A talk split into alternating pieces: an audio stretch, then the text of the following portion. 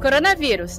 Pandemia e problemas no sistema de saúde no Brasil. E não é coincidência o número de mortos subindo também. Mas, particularmente na região Nordeste, falando no geral, além de São Luís do Nordeste, nós temos lá quase 20% dos casos da doença. E a gente sabe que também o Nordeste é uma região mais carente, que já sofre com outras doenças. Quando entra um vírus novo assim, doutor, qual o impacto disso numa região como o Nordeste, com todos os problemas que a gente conhece da região Nordeste? O, o, que eu tenho dito e tenho refletido, acho que as pessoas em casa conseguem entender e acompanhar esse raciocínio, Márcio, é que a pandemia, ela não causa muito problema novo. Ela joga luz, holofote, coloca uma lente de aumento em cima de problemas que já existem. A gente já tem pouca UTI, quer dizer, o Brasil tem bastante UTI, mas quem dá plantão sabe que às vezes não tem vaga para todo mundo. É, a gente já tem relações trabalhistas difíceis, a gente já tem pessoas sofrendo com falta de dinheiro.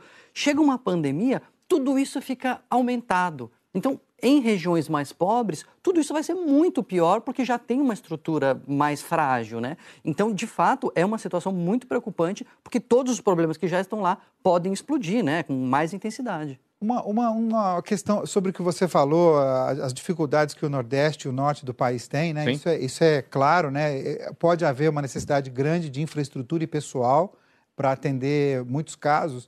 E eu digo, eu digo a você o seguinte: a nação mais rica do mundo está sofrendo gravemente.